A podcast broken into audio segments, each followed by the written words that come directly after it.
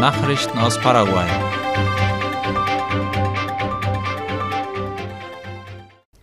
Die Busfahrkarten sollen ab heute billiger sein.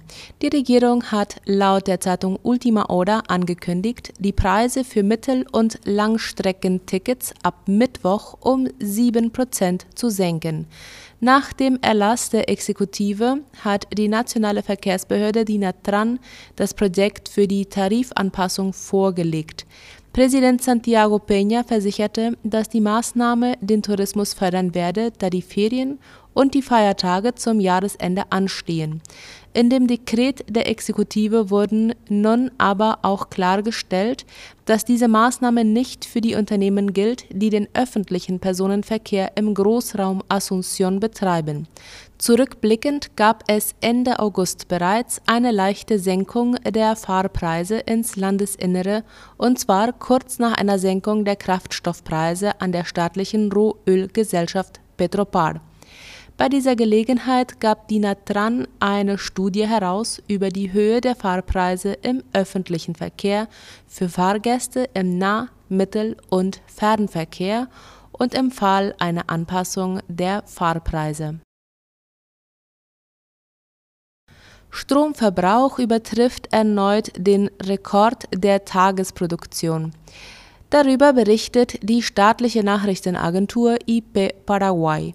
Die nationale Stromverwaltung Ande meldete am vergangenen Montag mit 4744 Megawatt den sechsten Nachfragerekord in diesem Jahr. Am selben Tag meldete das Wasserkraftwerk Itaipu Nacional einen neuen historischen Rekord bei der täglichen Energieproduktion.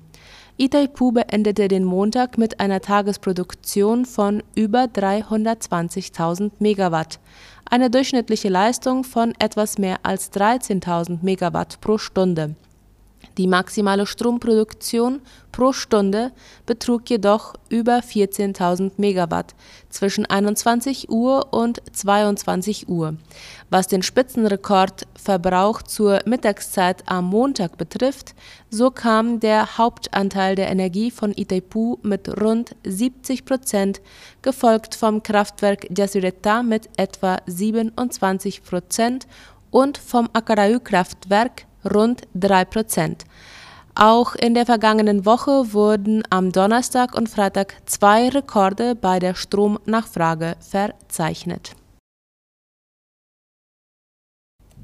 Wer mit Minderjährigen ins Ausland reist, braucht eine Genehmigung. Das bestätigte der Vorsitzende des Friedensgerichts, bekannt als Juzgado de Paz, für das Departement Boquerón Emigdio Castillo gegenüber Radio ZB30. Er erklärte, dass die Ausreisegenehmigung für Minderjährige, der sogenannte Permiso de Menor, beim Friedensrichter des jeweiligen Distrikts beantragt werden kann, solange zwischen beiden Elternteilen ein Einverständnis herrscht.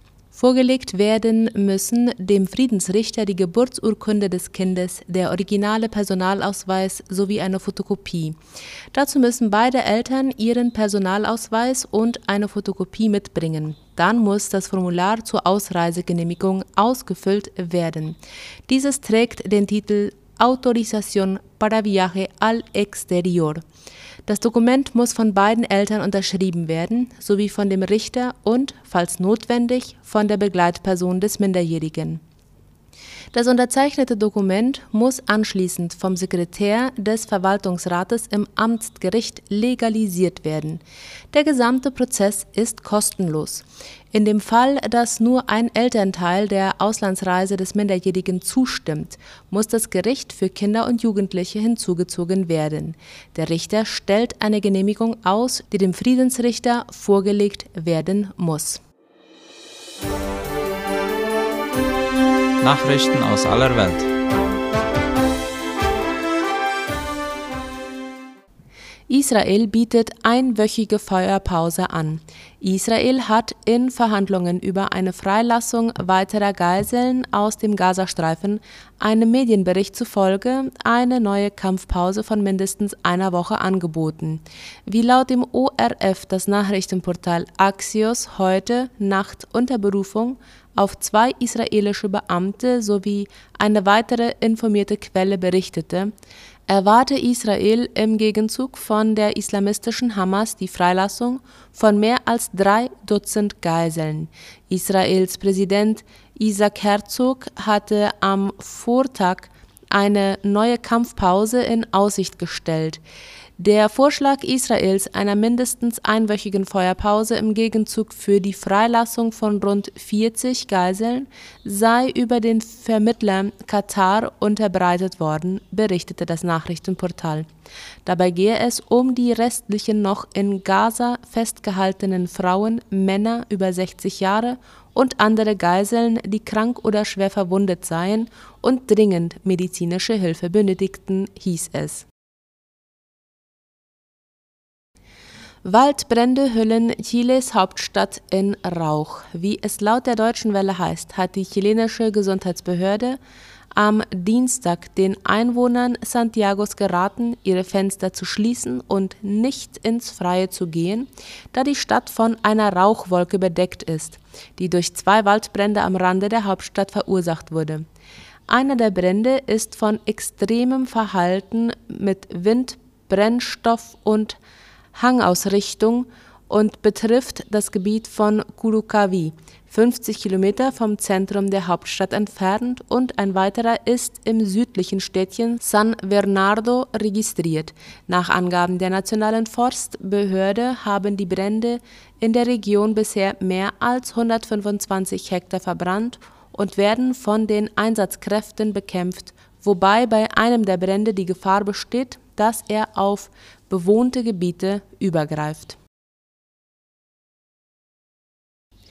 EU einigt sich auf Asylreform. Das EU-Parlament und die EU-Mitgliedstaaten haben eine Einigung über eine umfassende Reform der Asyl- und Migrationspolitik der EU erzielt.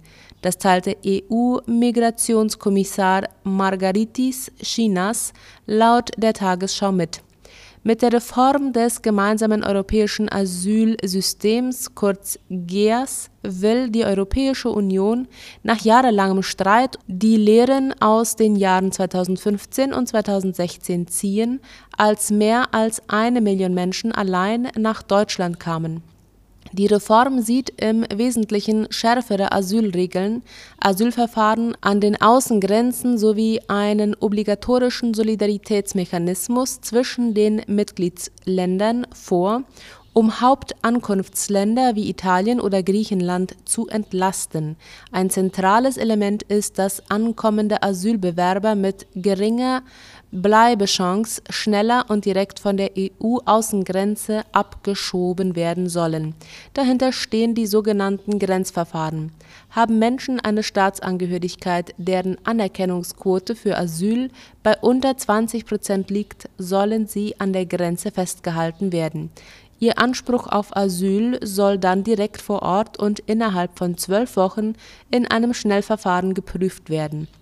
Wer keine Aussicht auf Asyl hat, soll direkt abgeschoben werden.